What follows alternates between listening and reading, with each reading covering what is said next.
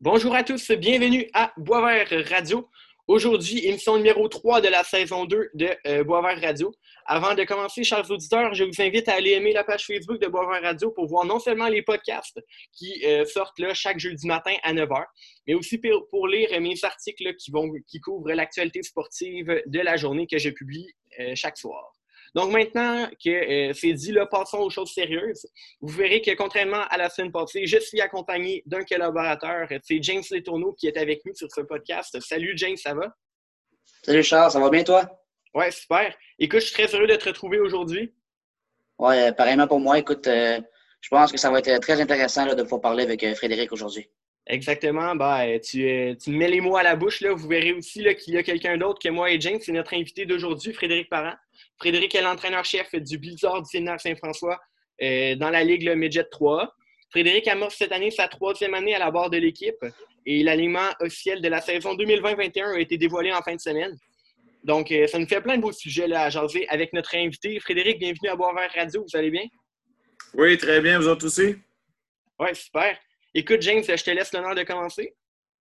Good. Euh, ben, Frédéric, pour commencer, on va parler de tes débuts là, euh, comme entraîneur. En fait, tu es arrivé avec le Blizzard là, en 2006, euh, à l'âge de 26 ans, là, si je ne me trompe pas. Puis, tu as commencé comme entraîneur adjoint, puis tu as fait plusieurs saisons dans ce rôle-là, justement. On voulait juste savoir un petit peu là, ton parcours hockey avant d'arriver là, avec le Blizzard.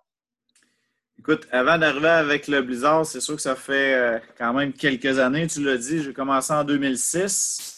Mais avant ça, j'ai j'ai commencé à coacher. La euh, première saison, je pense, c'est tout de suite en sortant de quand j'avais arrêté de jouer après le midget. Euh, en 1997, j'étais entraîneur adjoint dans la tombe 2A avec euh, quelqu'un que vous avez reçu là, il n'y a pas si longtemps que ça, qui est Patrick Kelly. je me oh. souviens à Beaubourg. Il y a un regroupement qui regroupait Beauport et Charlebourg. Puis j'avais passé une saison au complet dans les estrades à regarder euh, Pat puis euh, le staff aller. Donc, euh, dans, le temps, il y avait énormément de compétition. C'était, écoute, René Matt qui est rendu en Europe, coachait dans, le Bantam 3A. Il y avait des. Bobo, c'était une pépinière d'entraîneurs qui était incroyable. Fait que juste d'être là dans le staff à Tombe 2A, c'était déjà quelque chose de gros pour moi. Puis après ça, bon, euh, se sont succédés des rôles d'adjoint à Tombe. Euh, j'avais redescendu à Tombe 2B dans un rôle plus important. Euh, après ça, bon, j'ai gradué Pibou 2A entraîneur-chef. Bantam 2A, il y avait eu une ouverture avec le gouverneur de la Rive-Nord dans le temps, puis qui était tout ce qui est l'ouest de la ville, si on veut. Donc, Sainte-Foy, Cap-Rouge et aussi tout ce qui est Port-Neuf. Donc, j'ai coaché trois ans dans le Bantam 2A avant d'arriver avec le Midget 3 quand Serge Beausoleil m'avait appelé là, pendant l'été 2006. Euh, OK, donc vous avez passé, dans le fond, de, de, Bantam 2 à Midget 3. C'est quand même un, un, impressionnant bon. Et, euh, ben, dans le fond, c'est que dans le temps, il n'y avait pas de Bantam 3 non plus. Là. Il y avait, En ce moment, il y a du Bantam 3 Avant, tu avais trois équipes de, de Bantam 2A. OK, c'est bon. Ouais. Et euh, derrière chaque entraîneur, ben, il doit avoir une expérience de joueur à quelque part. Quelles ont été votre vos expériences là, euh, comme joueur de hockey avant d'aller dans le coaching? Courtes. les expériences ont été courtes. Euh, je ne sais pas le joueur qui avait le, plus grand talent. Fait que, après avoir joué Midget 2B, là, j'ai, arrêté de, jouer. Je me suis suite concentré. En fait, j'ai toujours je pense que j'étais puis oui, puis je savais que j'allais devenir coach. Là. Je commençais à, je faisais, je dessinais des drills déjà. Puis, euh, c'était vraiment une passion. Puis justement, Pat m'avait, Patrick Kelly, qu'on parlait tantôt, m'avait coaché dans le Bantam 2B euh, aussi. Puis euh, j'avais, ça avait bien cliqué, une bonne relation joueur-entraîneur. Puis j'avais toujours dit que je voulais coacher. Puis quand il me l'a demandé, pour moi, c'était un naturel. Au lieu d'aller jouer junior 2A, de, de, tout de suite commencer à coacher. Puis même, j'avais orienté mes études à ce moment-là pour devenir coach au cégep puis à l'université en, enseignement en éducation physique. Donc, euh, c'était un peu le parcours qui, était destiné pour moi. Fait comme joueur, non, ça, a été quand même assez court, même si j'ai toujours continué à jouer par la suite dans les ligues seniors ces choses-là. Euh, je n'ai pas tenté l'expérience au niveau junior. OK. Et euh, vous avez parlé tantôt là, de Serge Beausoleil. Dans le fond, euh, vous avez passé là, 12 ans en tant qu'entraîneur adjoint avant de devenir entraîneur-chef euh, du Blizzard de 2006 là, à 2018 comme entraîneur adjoint. Et dans votre parcours en tant qu'entraîneur adjoint, vous avez côtoyé des entraîneurs comme Serge Beausoleil, Brian Lizotte et Martin Lapierre, trois entraîneurs avec de l'expérience en tant qu'entraîneur-chef dans la Ligue d'hockey junior majeur du Québec. Euh, quels apprentissages de chacun d'eux vous avez à, vous maintenant en tant qu'entraîneur-chef? Très bonne question. Euh, ben, c'est sûr que non seulement les coachs en chef que, j'ai côtoyés m'ont amené des, points sur les, que, j'utilise encore aujourd'hui, euh, mais les coachs adjoints aussi. Donc, euh, c'est sûr et certain que tu travailles toujours en équipe. Au fil des ans, j'ai tellement été chanceux d'avoir des, personnes tellement le fun à, côtoyer. mais si on parle de Serge Beausoleil, c'est sûr c'est un, une personne qui était un motivateur hors pair, mais c'est surtout quelqu'un que, quand il rencontrait les joueurs dans le bureau, il avait une très bonne façon de leur parler. Euh, très, euh, très direct, mais aussi euh, faisait réfléchir le joueur beaucoup. fait que ça, j'essaie de retenir ça de lui. En même temps, tu ne peux pas imiter, tu peux pas imiter Serge Beausoleil. C'est quelqu'un qui est spécial. Puis, mais ce que j'ai retenu aussi, c'est qu'il déléguait énormément. En fait, tous les coachs avec qui j'ai travaillé, c'est de laisser de la place aux entraîneurs adjoints. Personne là-dedans qui est un one-man show. Serge, c'est quelqu'un qui était drôle, donc euh, c'est vraiment, vraiment le fun. Euh, Brian, euh, Brian, c'est un travaillant, c'est une personne qui est extrêmement structurée. donc, quelqu'un qui est très exigeant. Au niveau de l'éthique de travail et du jeu défensif, c'était extrêmement important pour lui. Puis encore aujourd'hui, des fois, quand, on essaie de, créer de la vitesse au hockey et tout ça, mais je me souviens que Brian, lui, tout ce qui était situation d'un contre un dans les pratiques, de faire travailler les joueurs extrêmement fort, il soutirait vraiment le maximum des joueurs. Donc, euh, Brian, je pense que c'était un, bon, un bon coach pour aller chercher vraiment le maximum au niveau des gars. Euh, puis la Happy, euh, c'est un, mélange, c'est un mélange un peu de tout ça. C'est quelqu'un qui est extrêmement émotif aussi dans la Happy, dans le, dans le day-to-day, quelqu'un qui déteste perdre.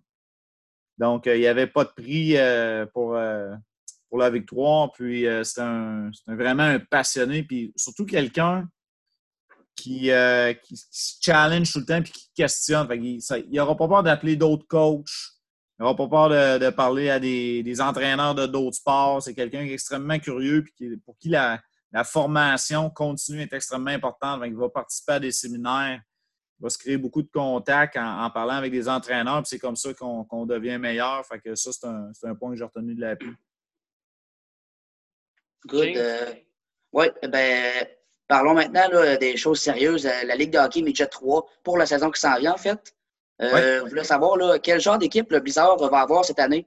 à quoi les partisans pourront s'attendre de leur équipe à Québec? Vraiment avoir une équipe le fun. J'adore. Hier, on a eu notre notre réunion euh, traditionnelle au SSF avec les joueurs et les parents.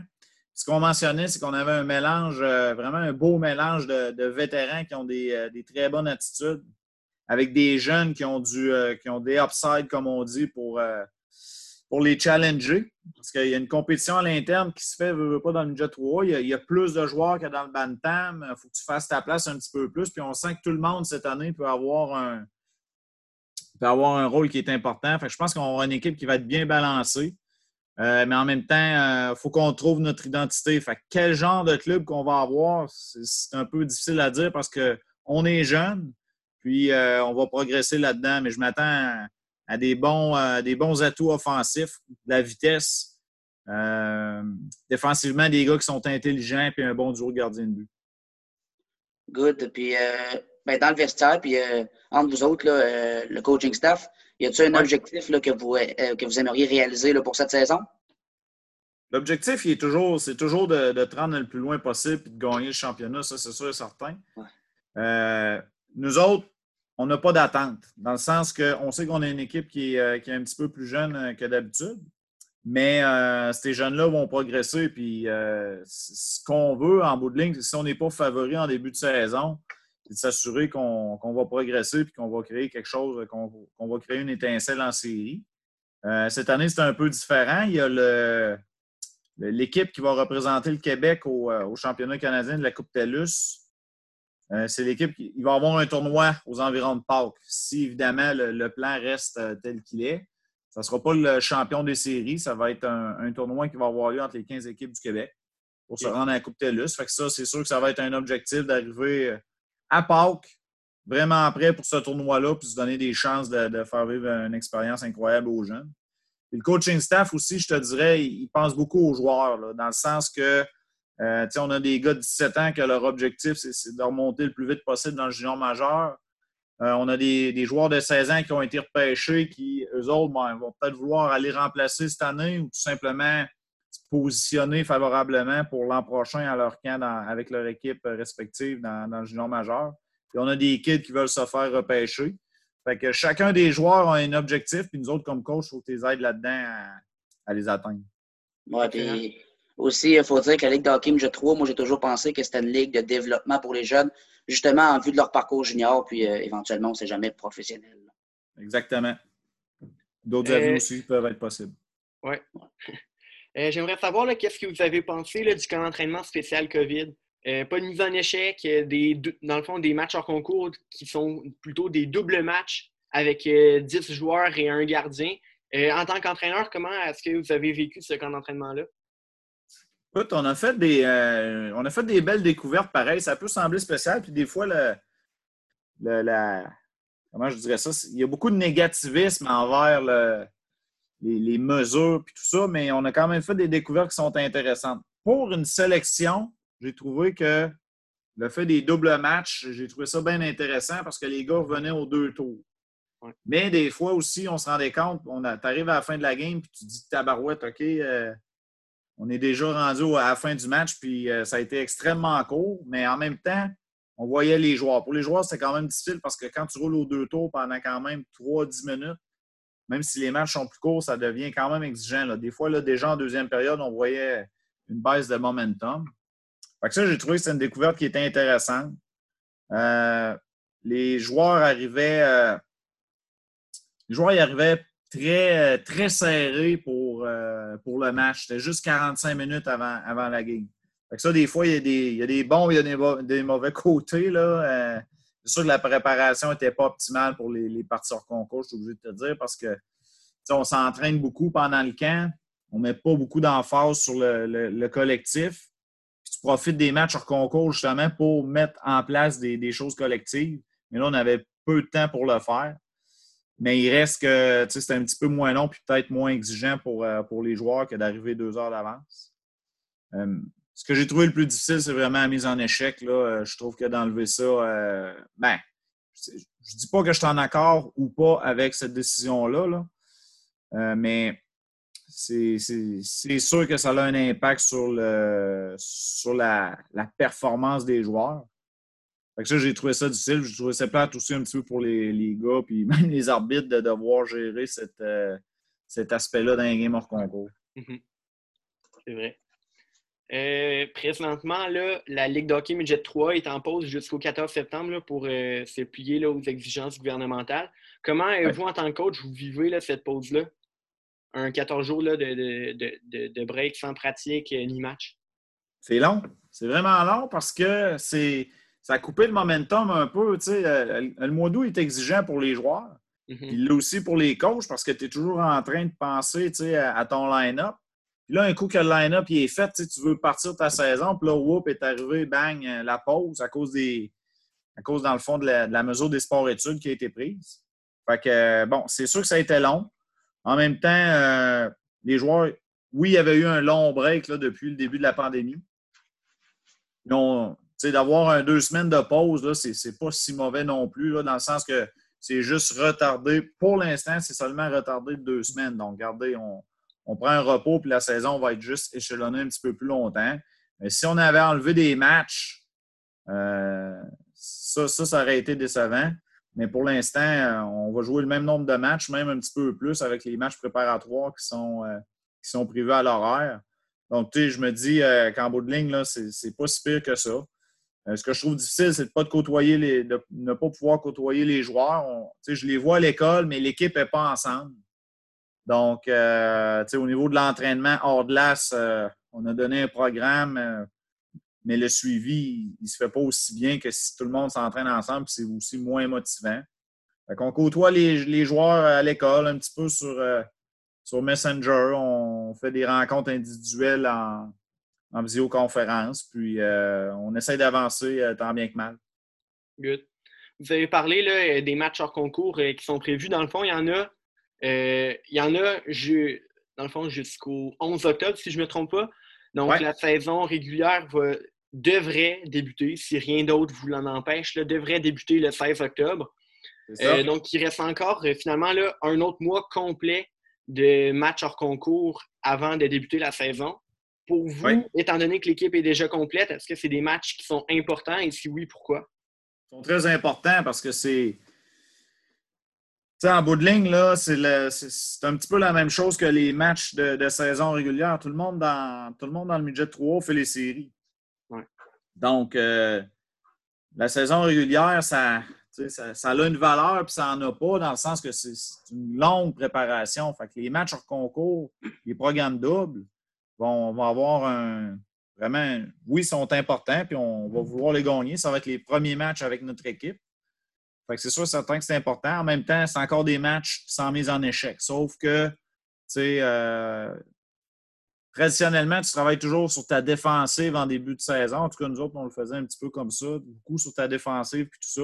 Tandis que là, les six premiers matchs, mais ben, on va peut-être plus regarder notre exécution offensive parce que de toute façon, ta défensive elle va être dépendante de l'implication physique de tes joueurs. Puis là, c'est difficile à pratiquer selon les règles sanitaires. Puis en plus, dans les matchs, tu, Bon, c'est sûr, il y a des structures défensives que tu vas mettre en place, là, sauf que euh, c'est un petit peu moins. Euh, il y a une stratégie en arrière de ça qui est différente si la mise en échec n'est pas là.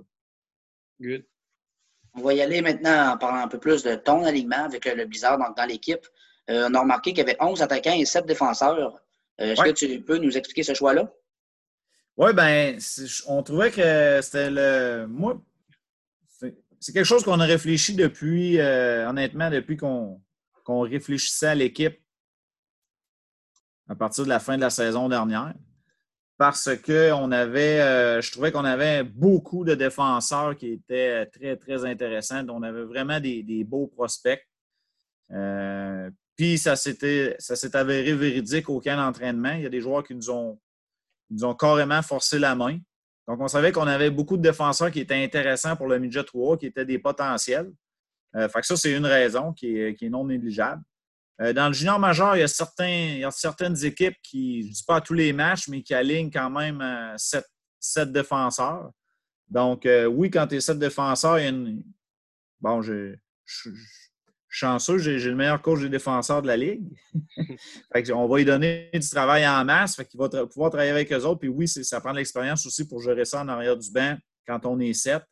Mais l'autre facteur qui est important, c'est qu'on a, des, on a des joueurs comme euh, Guillaume Nadeau qui a 17 ans, Étienne Tremblay-Mathieu qui, a connu un excellent camp à, à Chicoutimi, puis on ne sait pas ce qui peut arriver avec des joueurs comme ça c'est pas mal plus difficile en cours de saison de remplacer un défenseur que de remplacer un attaquant. Ça, c'est la réalité. là, il y avait plusieurs éléments qui faisaient en sorte qu'on se disait, bon, c'est peut-être une bonne décision. Donc, euh, on va l'essayer comme ça. On va voir ce que ça va donner. Puis, euh, c'est ça. On a des, super bons prospects, même que je trouve qu'on a laissé aller. on, a, dû retrancher des très bons, des très bons jeunes défenseurs.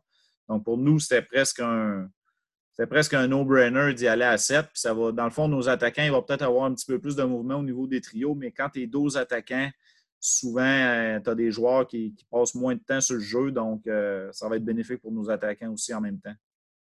Et admettons qu'il y a un match, par exemple, dans la phase 6, là, où vous pouvez aligner 18 joueurs et deux gardiens. Euh, est-ce que dans, la mesure où vous avez gardé 11 attaquants et 7 défenseurs, est-ce que vous allez faire jouer un défenseur à l'attaque ou ça va vraiment être une rotation là, avec les duos et les trios euh, avec 7 défenseurs et 11 attaques?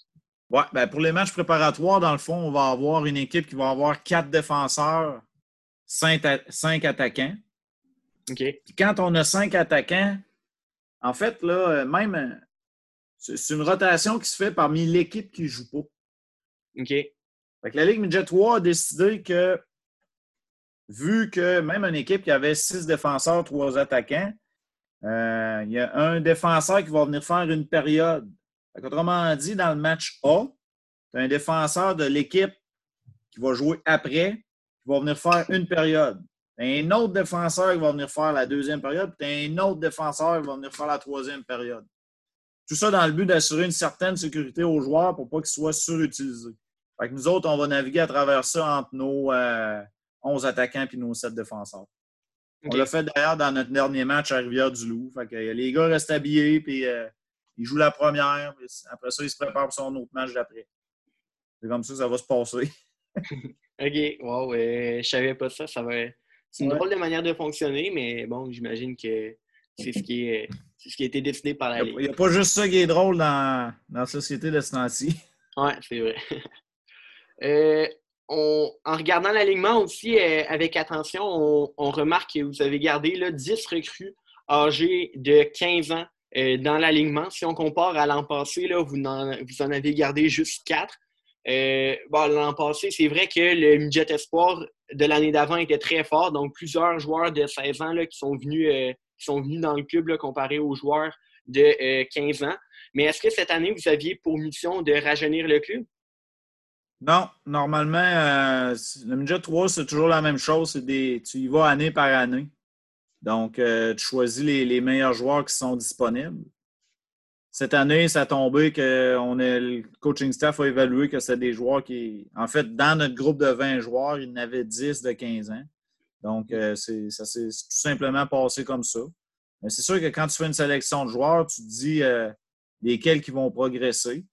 Puis, euh, tantôt, je parlais des upsides des joueurs de 15 ans. Puis, c'est vrai, si tu regardes chacun des joueurs de 15 ans, ils ont tous quelque chose de spécial, à notre avis, qui, vaut la peine d'être développé. En fait, il y a toujours trois choses. On regarde la vitesse, le caractère le hockey sense, puis on est certain que les, joueurs qui ont été choisis dans notre équipe, pas juste nos 15 ans, tout le monde, ont euh, minimum une de ces trois qualités-là qui doivent euh, travailler euh, le plus possible les, deux autres. Fait qu'on fonctionne toujours comme ça quand on fait notre équipe de hockey. Cette année, ça tombe qu'on a plusieurs jeunes. Puis, euh, mais tu sais, je regarde, je regarde les alignements des autres équipes là, dans les dernières années. C'était pas rare là, quand même que les équipes aient 8, 9, 10, 11, 15 ans. C'est vrai. parlons maintenant là, de votre attaque, parce que l'an dernier, là, vous étiez la meilleure équipe offensive euh, de toute la Ligue Midget 3. Là, vous, vous, avez marqué 179 buts en 42 matchs, ce qui est une moyenne quand même d'un peu plus de 4 par match. Donc, dans un hockey qu'on dit aujourd'hui plus défensif, plus physique, c'est quand même là, euh, tout un exploit. Euh, si on regarde là, au niveau des joueurs que vous aviez, vous aviez, si je ne me trompe pas, 4 des 6 meilleurs pointeurs de la Ligue. Mm-hmm. Là, cette année, trois de ceux-là sont partis dans le junior majeur. on va en parler plus en profondeur tantôt. mais Alexis Morin, Charles Boutin, et euh, Tommy Cormier, c'est euh, euh, trois joueurs là, qui sont partis dans la LGMQ cette saison. Donc, si je peux nommer là, quelques noms en vitesse, là, selon ce que j'ai vu là, de l'an passé, votre attaque là, va être menée là, par des joueurs tels que Jérémy Saint-Marie, Julien Bellan et Charles-Antoine Beauregard cette saison. Est-ce que vous pensez avoir une force offensive, une force de frappe offensive semblable à celle de l'an dernier? Euh, l'année passée, en début de saison, on savait qu'on allait avoir une bonne attaque. Euh, cette année, je la trouve, euh, aussi très, très intéressante. Mais c'est sûr que, comme tu disais tantôt, il y a peut-être certains soirs que, vu qu'on est plus jeune, il y a peut-être certains soirs que justement nos vétérans vont falloir qu'ils en amènent autant, sinon plus que, que l'année dernière. Donc, l'année passée, on avait juste un joueur de 15 ans qui était Charles-Antoine Beauregard. Puis, euh, cette année, il y a aussi Alexandre Lamort qui revient, qui, avait très, très bien fini la saison avec, euh, avec nous l'année dernière. Mm-hmm. on, sait qu'on est, euh, on sait qu'on est balancé. Puis on sait qu'on va être capable encore de rouler avec pas mal tous nos joueurs en offensive, mais de dire qu'on va atteindre les, on va dire les, les résultats offensifs de l'année dernière, tant mieux si ça arrive. C'est ça qu'on vise aussi. Euh, je, suis un joueur, je suis un, entraîneur qui aime beaucoup, euh, qui aime beaucoup laisser aller les gars offensivement. Donc, euh, ça, ça ne changera pas cette année. Je pense qu'on peut avoir une bonne équipe offensive, mais c'est sûr que les statistiques, qu'on ait quatre marqueurs dans les, dans les six premiers, ça, m'intéresse plus ou moins, mettons. On veut un tout, puis ça va venir de la part de tout le monde, nos défenseurs inclus. Good. Good. devant le filet maintenant, euh, parlons du duo de gardien de but avec euh, Alexandre Lausier et Jérémy Louchard. Euh, Lausier qui est un gardien recru, là, si je ne me trompe pas. Oui, qui est Exact. Et Louchard qui avait été repêché là, au dernier repêchage de la GMQ. Donc, comment là, tu vois, c'était venu avec tes deux gardiens de but, Est-ce que Louchard va agir un petit peu en début de saison en tant que mentor avec Lausier, étant donné qu'il a l'expérience? Comment tu vois ça? écoute, ça va ressembler à ça. James, c'est un très bon point. L'an passé, on avait Jean-Thomas au jeu qui avait 17 ans avec Jay Louchard qui avait 15 ans. Là, cette année, on a Jay Louchard qui, revient de sa saison midget 3A puis qui est, prêt à prendre plusieurs minutes euh, devant le filet. Euh, c'est toujours la même chose. Il y a un règlement dans la Ligue Midget 3 qui oblige les équipes à donner un, tiers des matchs à. Je pense que c'est vraiment un minimum, là, normalement, un tiers des matchs aux deux gardiens. Donc, euh, ça va être à Alexandre d'aller chercher son, temps de jeu. Puis il faut que, faut que Jérémy s'assure de, bien performer aussi parce que il n'y a rien qui est garanti. Tous vos mérites, autant dans le but, à la défense, puis euh, à l'attaque, tous vos mérites. Donc, il n'y a rien qui est garanti. Mais c'est sûr que si tout va bien, là, on pense que Jérémy, en début de saison, peut être un très bon modèle pour, euh, pour Alex. Parfait. Maintenant, parlons un peu là, de, ben, de sujets un peu plus variés, là, sans trop de. Sans trop de ben, dans le fond, des, des, sujets que je voulais aborder avec vous, euh, sans trop savoir où les placer. Euh, j'aimerais qu'on parle du poste de capitaine cette saison euh, avec le Bizarre. Celui-là qui était en poste l'an dernier, Brendan Tremblay a complété son stage midget, donc il est rendu là, junior. Donc, le poste de capitaine est maintenant vacant. Euh, qu'est-ce que vous comptez en faire de ce poste-là de capitaine? Est-ce que vous avez déjà des options ou est-ce que vous comptez commencer la saison sans capitaine? Ben, je, pense que, je pense que le capitaine il va se situer dans, nos joueurs qui étaient présents l'année dernière. Mais euh, bon, c'est sûr qu'on on, regarde nos, vétérans, comment ils vont se comporter. Euh, j'aime toujours ça, me donner un petit peu de temps avant de, avant de nommer un capitaine. Euh, j'aime ça aussi euh, sonder l'intérêt des joueurs. Comme, euh, comme vous savez, là, je vous disais que depuis une semaine ou deux, l'équipe n'a pas été ensemble. même nos joueurs qui étaient dans les camps juniors ont très peu côtoyé la gang de gars qui étaient au camp d'entraînement. Là, c'est de voir comment la chimie d'équipe va, s'opérer dans, dans les semaines où, quand on va pouvoir commencer notre saison. Puis quand même assez rapidement, on va nommer on devrait nommer un capitaine s'il y en a un qui se démarque. Good. Euh, on va repasser à l'année passée.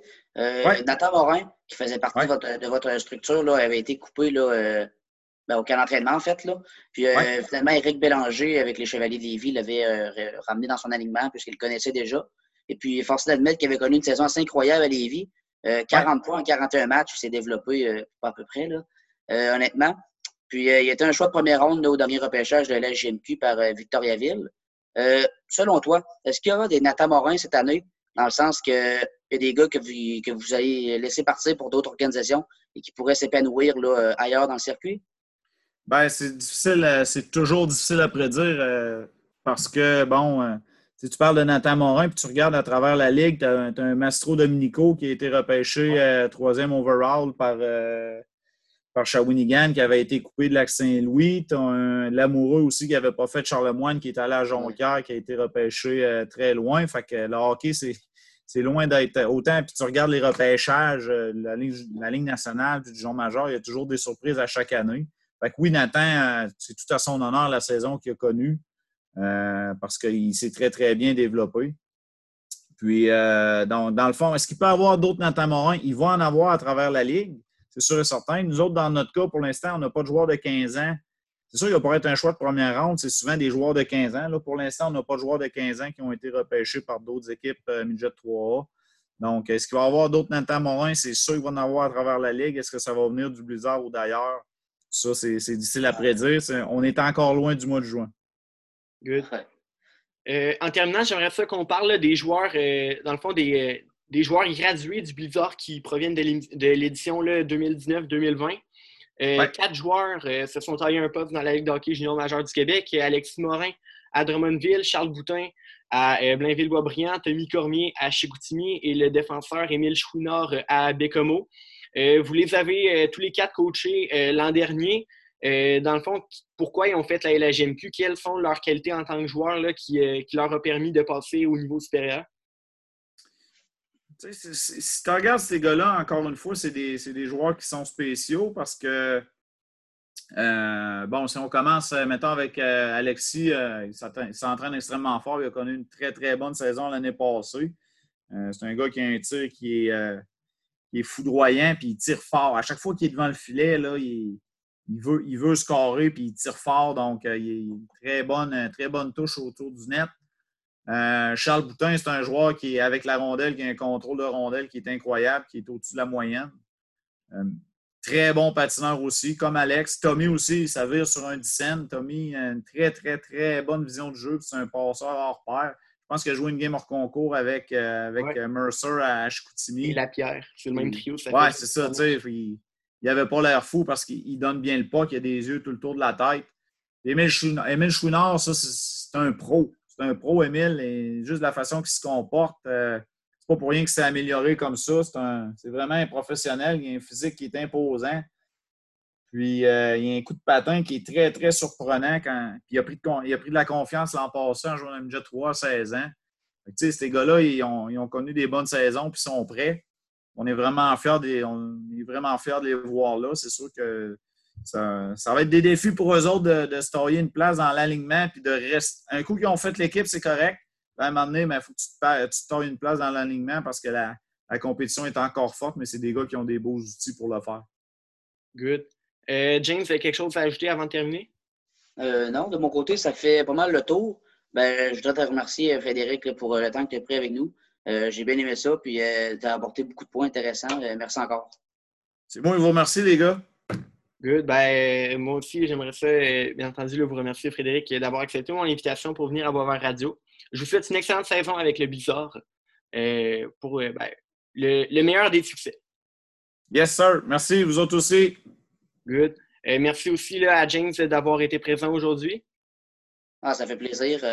on se reprend encore une prochaine fois, mon Charles. Excellent.